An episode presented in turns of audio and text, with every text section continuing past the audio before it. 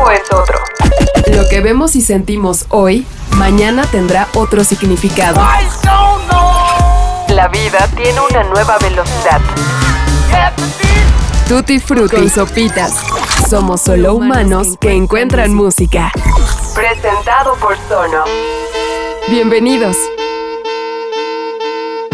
Nuevo año, nuevos ciclos y por supuesto un nuevo Tutti Frutti. Muchísimas gracias por acompañarnos en un episodio más de este podcast con el cual arrancamos este 2022. Que de repente, qué, locura de repente que en cuenta que, bueno, estamos entrando un tercer año de pandemia, por así decirlo, de aprender a vivir con el COVID y bueno, todo lo que ha traído a nuestras vidas, entre ellos, por supuesto, este podcast 2020 de encierro, 2021 de esperanza y un 2022, bueno, pues también de mucha incertidumbre con las nuevas variantes y por supuesto ver esta cuarta ola de contagios que se está replicando en todo el mundo. De verdad, espero que estén muy bien, ustedes, los suyos, que se cuiden mucho y que bueno, pues sigamos disfrutando de música y de muchas historias y por supuesto conciertos, discos, canciones, artistas y propuestas a lo largo de estos 12 meses que están comenzando.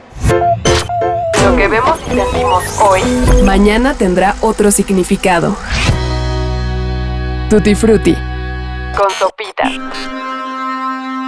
Obviously, this is a very sad day. Uh, everyone found out that uh, David Bowie passed away yesterday. Incredibly sad news. Uh, and uh, he was he was on our show several times over the years, and the man was always outstanding. But in my experience, he was also an incredibly nice person. He was fun. He was always funny. El capítulo de hoy es muy especial. ¿Por qué? Bueno, porque la primera semana de enero es particularmente emotiva para todos los que amamos la música. El 8 de enero se cumplen 75 años de la llegada a este mundo de David Bowie. Y el 10 de enero conmemoramos un año más de su partida. Así que este episodio de Tutti Frutti está dedicado a David Bowie, quien siempre tuvo una relación de amor y odio con la muerte. Entendió la vida como un camino que necesariamente tiene un inicio y un final. Y pintó con su propia existencia un cuadro donde cada color era esencial para entender un todo. Hace seis años, el mundo despertó con la noticia de su muerte. David Bowie has died peacefully in his sleep at his home in New York. He was 69 years old and died apparently after an 18 month battle with cancer, according to a statement on his official Facebook page. Desde la muerte de Elvis Presley, John Lennon o Michael Jackson, la tristeza no había sido tan universal y unánime en toda la conversación. La desaparición física de David Bowie desde el primer minuto que se dio a conocer adquirió muchísimos significados y su obra, tal y como sucede con las estrellas de esta magnitud, fue revalorada y reconocida por las viejas y sobre todo por las nuevas generaciones que quizá no estaban tan familiarizadas con el gran legado que nos dejaba. It just turns me to jelly, my heart my mind just just become I can't explain it. It's a very strange feeling. It's not particularly pleasant either. I can't really say that I enjoy I, I can't really say that I enjoy music or painting in quite that. I mean, it's not like sex or something which you can kind of really enjoy. De una manera un tanto poética, su muerte se ha interpretado como el inicio de muchas noticias desafortunadas. I had the weirdest, weirdest dream last night. Remember that guy who used to host The Apprentice? I dreamed we elected him president. This morning you finally woke up from a coma. Well, you might want to go back.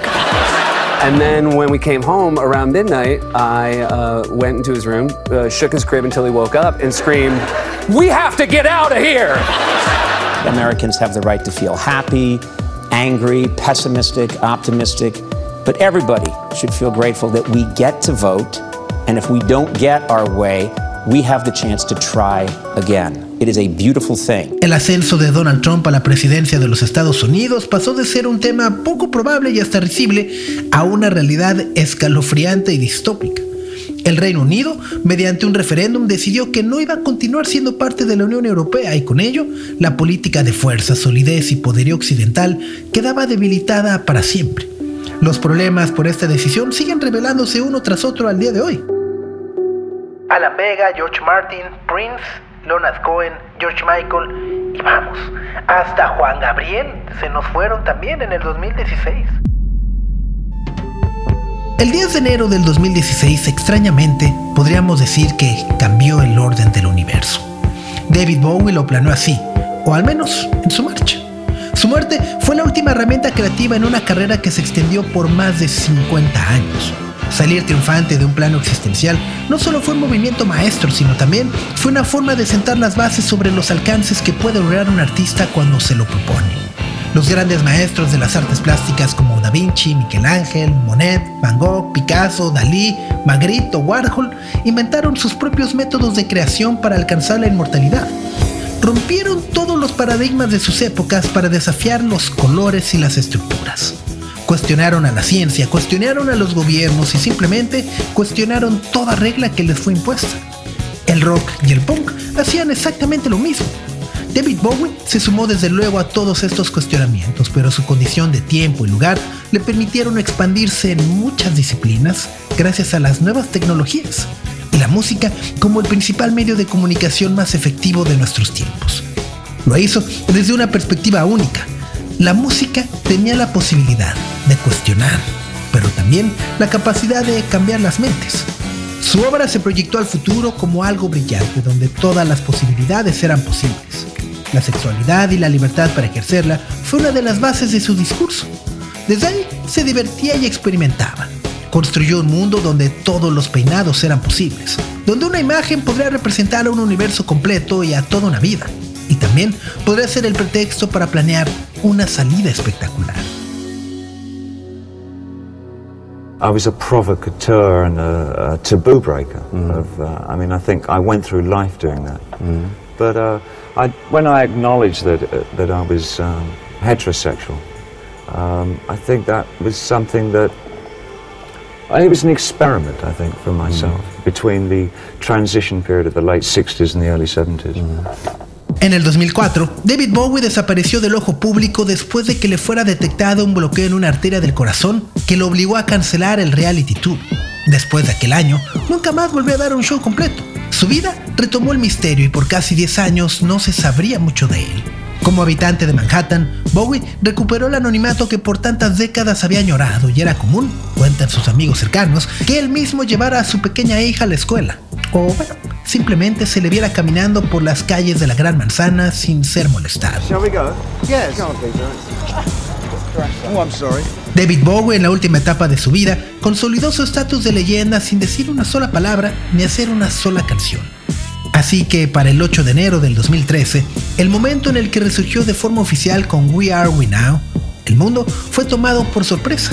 David Bowie iniciaba en ese preciso instante tres de los años más apasionantes de su carrera, entregando un par de trabajos con la misma calidad o debatiblemente superiores que sus discos más reconocidos. Esto es David Bowie durante sus últimos años.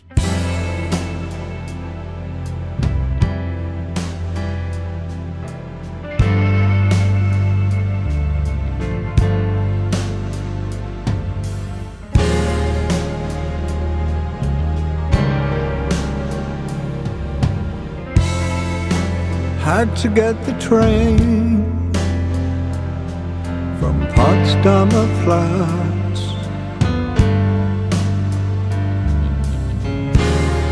You never knew that, that I could do that, just walking the dead.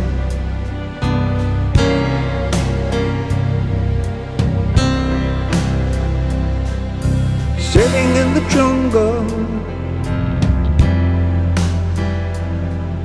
Remember the.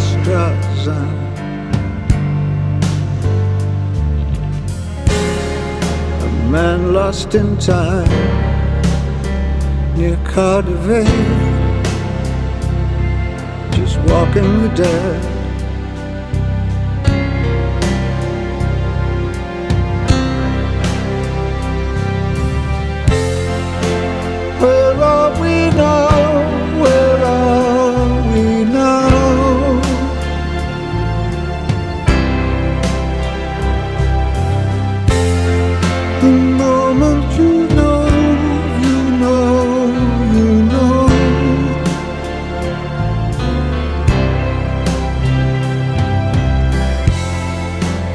20,000 people.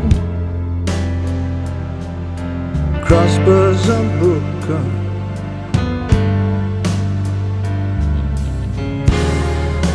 Fingers are crossed just in case. Walking the dead.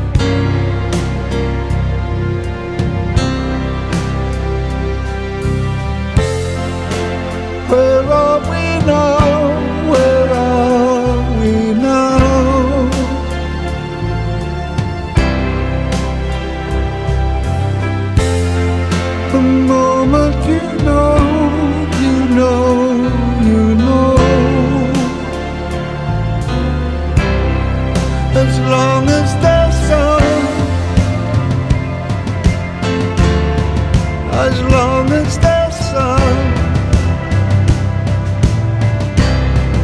as long as there's rain, as long as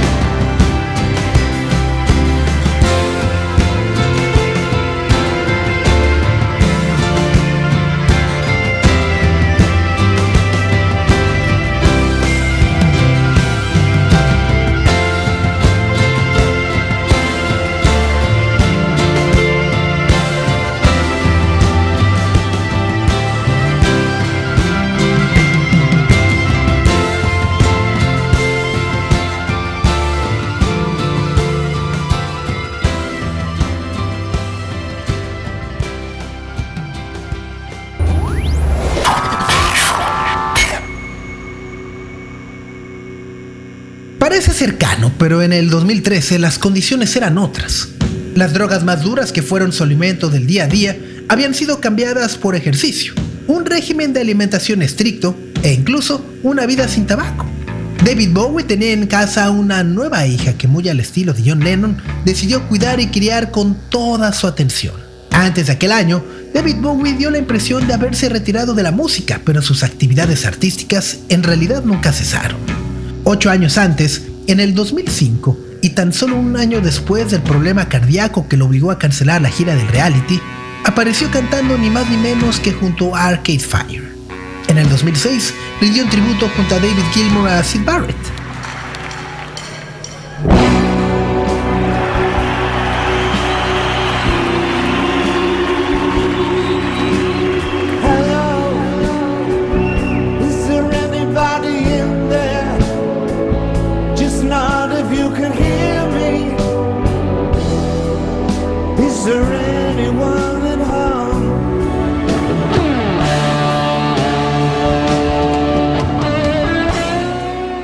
Alicia meses más tarde, cantó Wild is the Wind, Fantastic Voyage y Changes.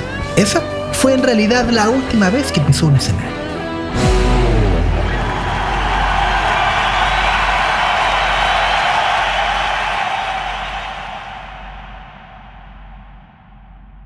Sin embargo, en ese mismo año, el 2006, David Bowie también apareció en aquella afamada serie de Ricky Gervais llamada Extras.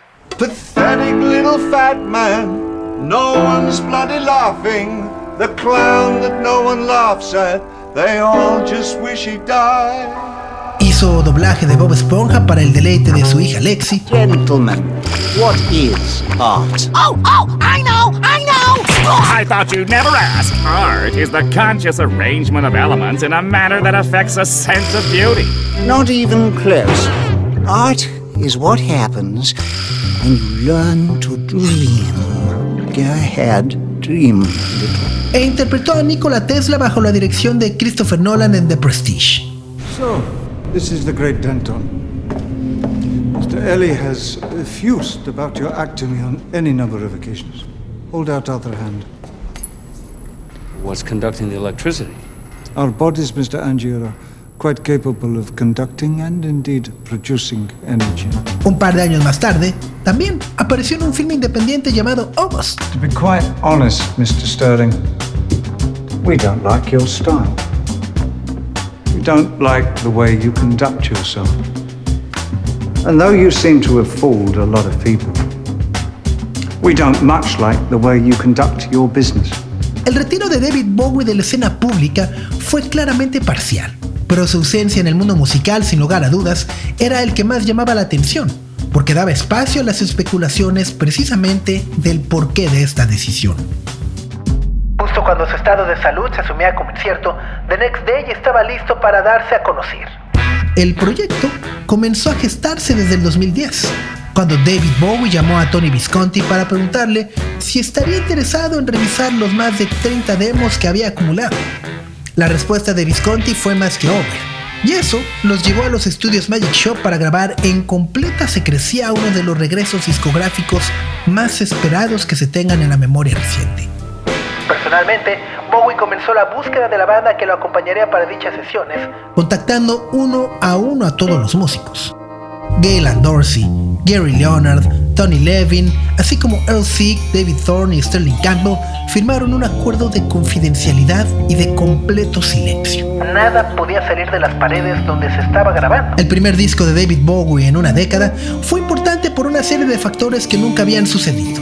Ciertamente en el pasado tuvo periodos de ausencia, pero su enfermedad, las cancelaciones que sucedieron y la gran cantidad de rumores respecto a su futuro y salud convirtieron a The Next Day en un fenómeno mundial. Haberlo mantenido en secreto, más allá de una estrategia, fue necesario para el mismo Bowie porque le permitió trabajar en paz y sin ninguna presión o límite de entrega. I don't think we've even seen the tip of the iceberg. I think that the potential of what the internet is going to do to society, both good and bad, is unimaginable. It's just a tool, though, isn't it? No, it's, it's, it's more than that. La era de los smartphones ya había comenzado y los spoilers, así como las filtraciones, eran comunes a lo largo y ancho del Internet. Para un artista con una intuición y sensibilidad como la de David Bowie, haber hecho un anuncio previo de un disco o de una canción hubiera significado que miles de fans, periodistas y biógrafos elevaran la expectativa e incluso criticaran algo sin haberlo visto o escuchado. La llegada de Where Are We Now fue algo único porque ningún artista de ese tamaño había intentado algo así. Lo más cercano, quizá, fue cuando Radiohead en el 2007, con tan solo unos días de anticipación, avisó del lanzamiento del In Rainbows. Pero Bowie fue más allá. La táctica causó sensación y los medios fueron sorprendidos con una canción y un video inesperado. The Next Day, en palabras de Tony Visconti, es un disco donde David Bowie, por primera vez en toda su carrera, decide mirar hacia atrás.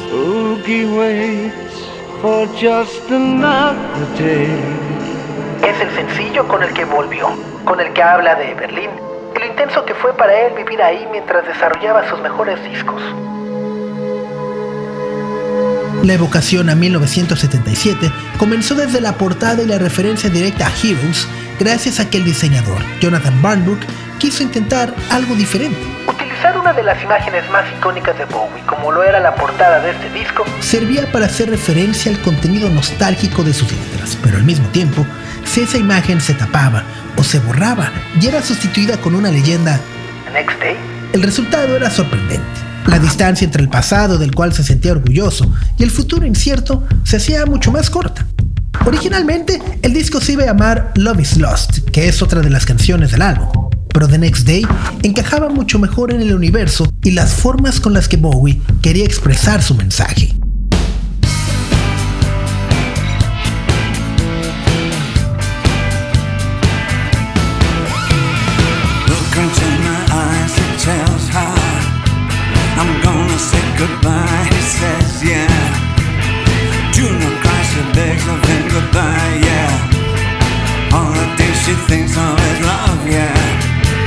They're walking through the streets and Al is there. The corners and the baying crowd right there. They can't get enough of that.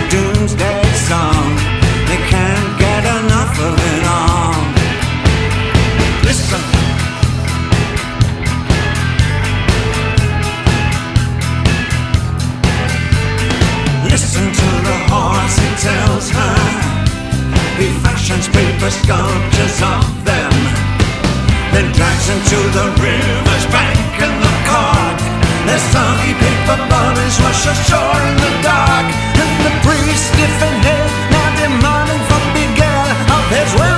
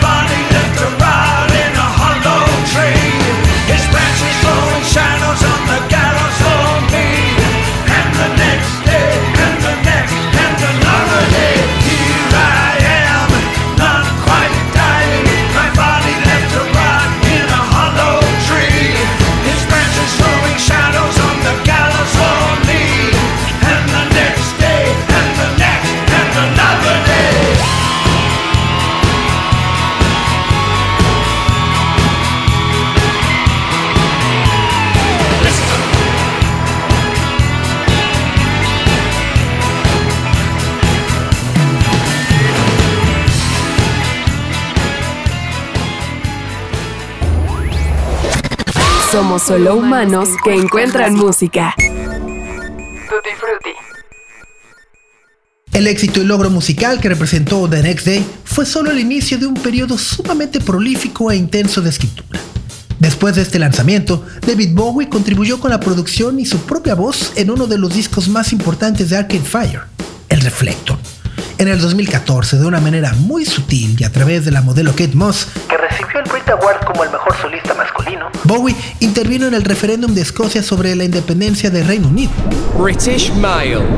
And the winner, somewhat predictably, is Mr. David Bowie.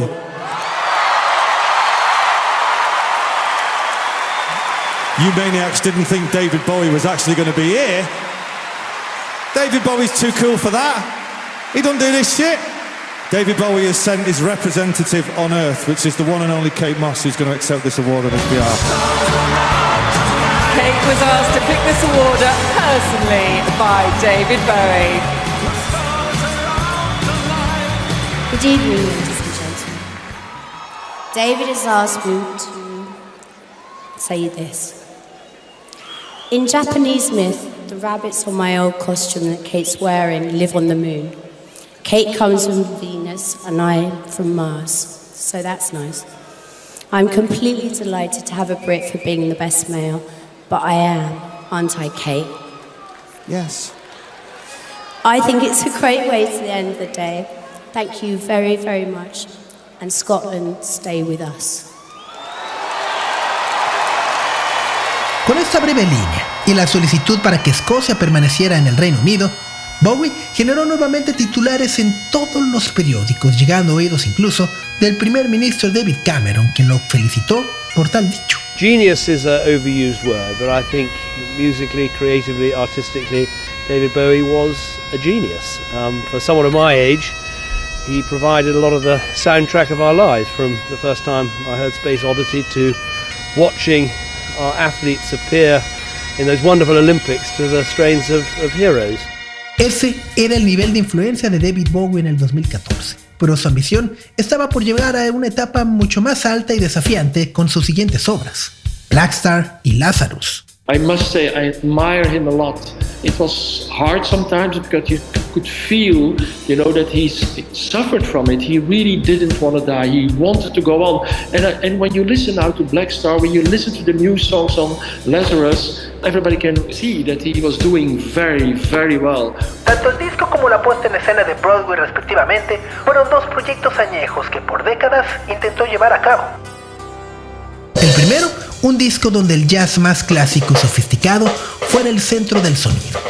El segundo, escribir una obra de teatro original donde sus canciones pudieran ser el hilo conductor de una historia. Décadas atrás, sus intentos con la actuación y adaptación en vivo habían fallado al negársele los derechos de 1984 de George Orwell. Por su interpretación a John Merrick en Elephant Man de Bernard Pomeranz, satisfizo su necesidad de dar vida a personajes sobre un escenario. Bueno, al menos por un tiempo.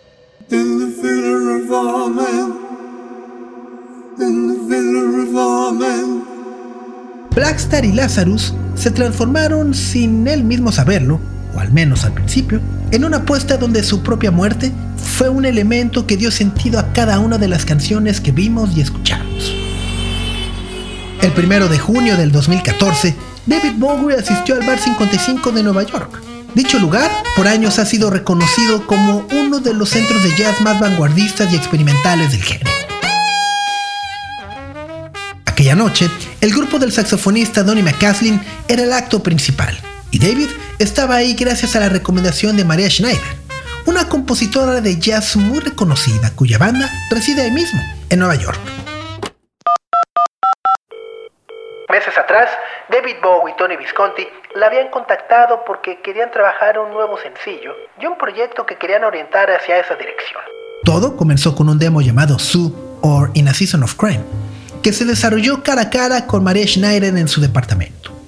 Las ideas musicales gustaron tanto a David Bowie que este primer acercamiento resultó en una pieza completa que fue lanzada como un sencillo y parte de la compilación de grandes éxitos Nothing Has Changed junto a Disappear y She Was a Whore. El aporte avant-garde y musicalidad que Maria Schneider puso en ambas piezas sorprendió a David Bowie porque, después de décadas de coquetear con el jazz, estaba articulando algo que realmente podría funcionar.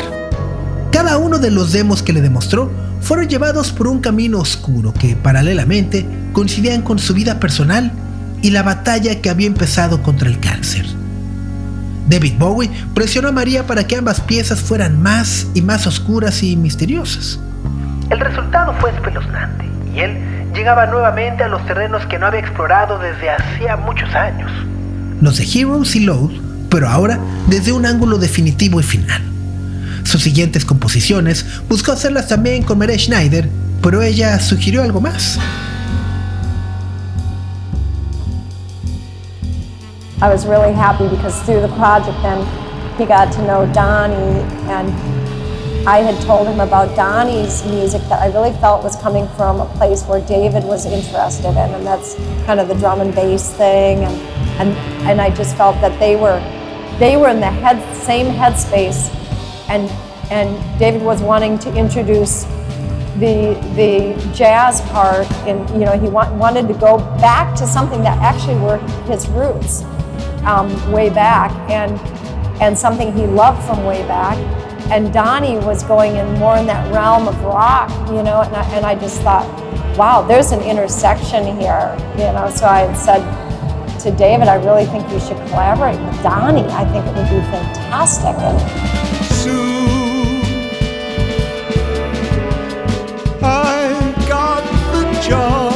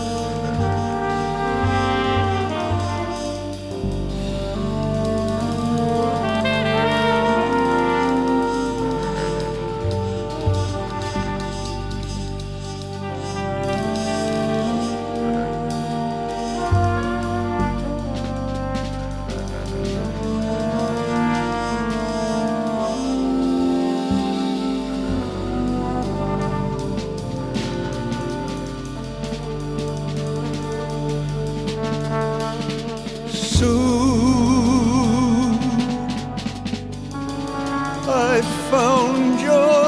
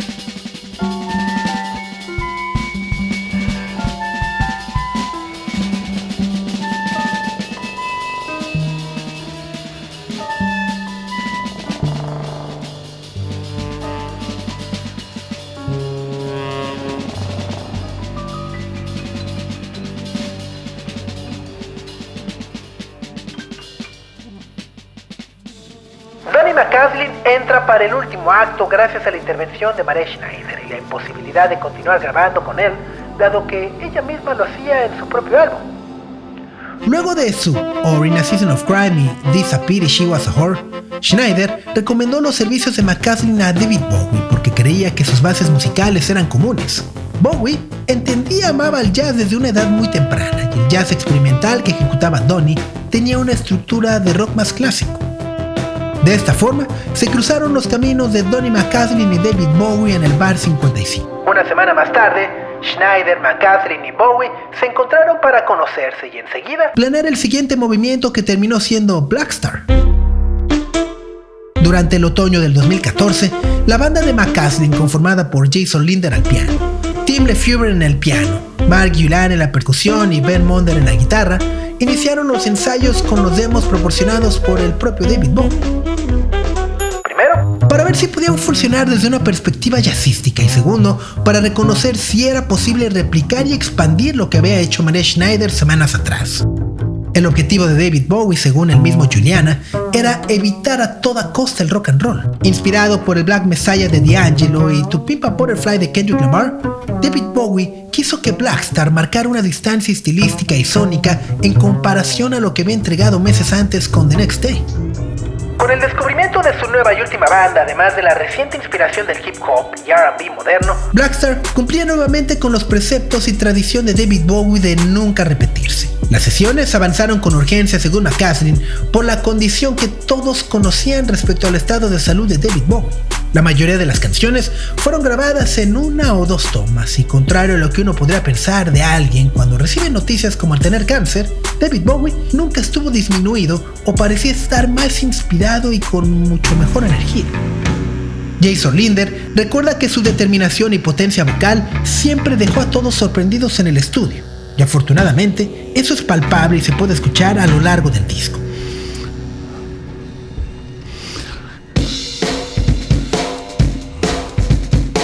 Visconti, incluso en la versión de Disapiri, deja como introducción una respiración antes de que la parte vocal suene. pongan mucha atención.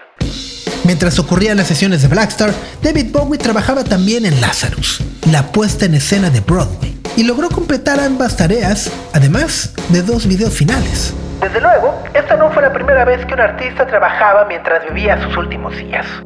George Harrison o Leonard Cohen, por citar algunos ejemplos, también lo hicieron. Sin embargo, dejaron que alguien más terminara esa misión.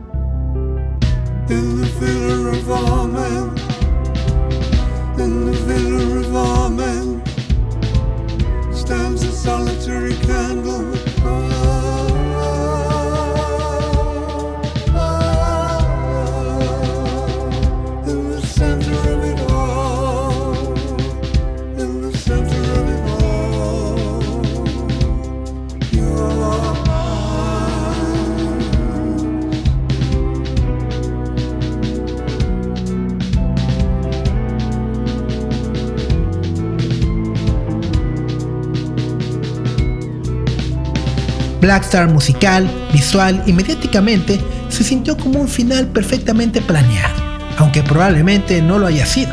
La llegada al último centímetro del camino estuvo cubierta con material original para la televisión, redes sociales, plataformas de streaming, un escenario de Broadway que se extendió por todo el mundo y museos donde cada uno de sus atuendos, libros, memorabilia y artefactos se sincronizaron para llegar a todos. Un año después de su muerte, David Bowie seguía sorprendiendo con música inédita que fue grabada para darse a conocer en aquel preciso instante. De acuerdo a sus instrucciones.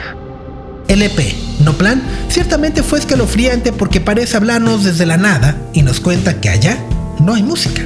Donde está no es ni siquiera un lugar y no tiene nada de qué arrepentirse.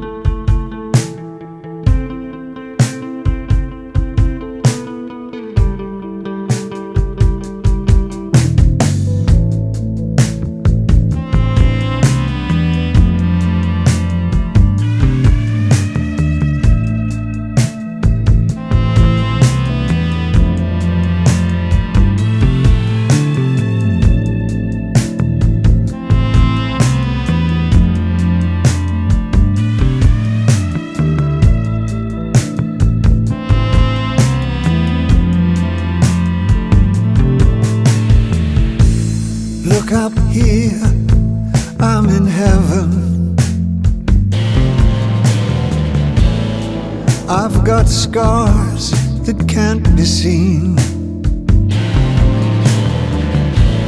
I've got drama, can't be stolen. Everybody knows me now.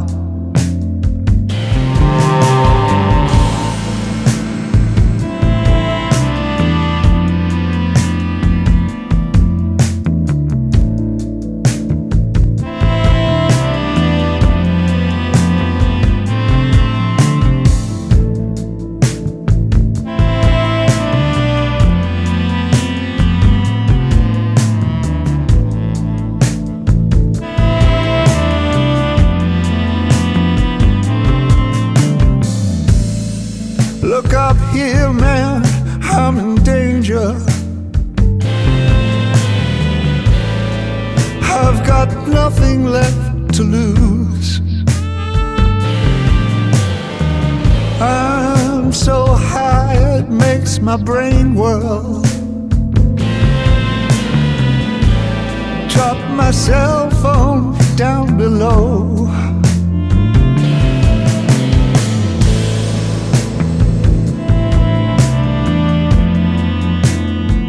Ain't that just like me?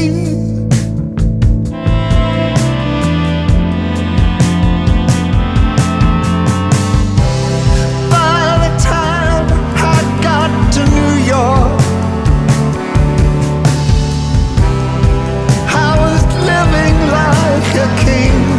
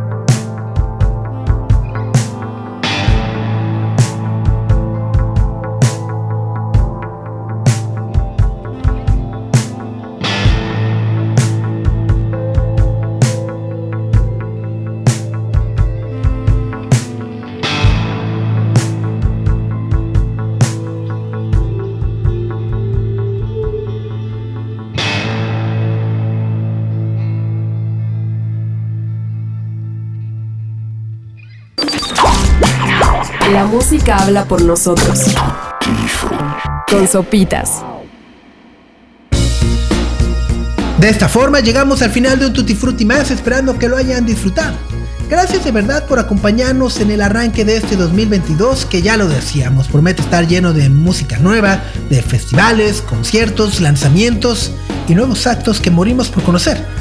Gracias por supuesto también a nuestros amigos de Sonos por el incondicional apoyo que nos ofrecen semana a semana y por supuesto por las maravillosas bocinas que fabrican y con las que nos permiten disfrutar de nuestra música favorita en la mejor calidad posible. Recuerden que semana a semana también tenemos un newsletter que retomaremos en los próximos días para hablar de música, de cine, de televisión y de tecnología Pueden suscribirse ingresando a nuestro Instagram en arroba tutifrutipodcast. Nos despedimos recordándoles finalmente que este episodio fue escrito por José Antonio Martínez bajo la producción de Ahmed Cosío. Yo soy Sopitas y nos vemos la próxima semana. Adiós.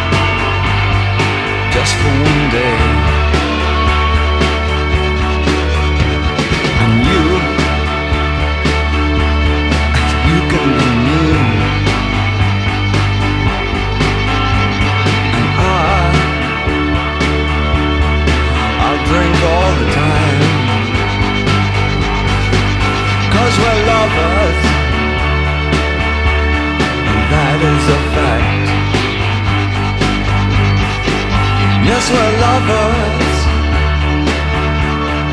That is that. Though nothing will keep us together, we could still die just for one day. We can be heroes.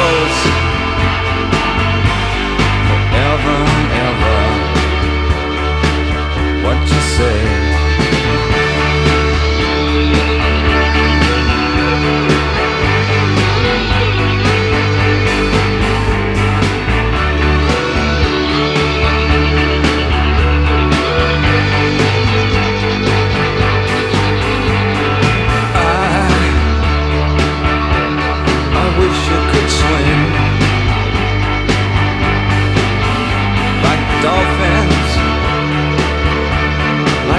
dolphins can swim.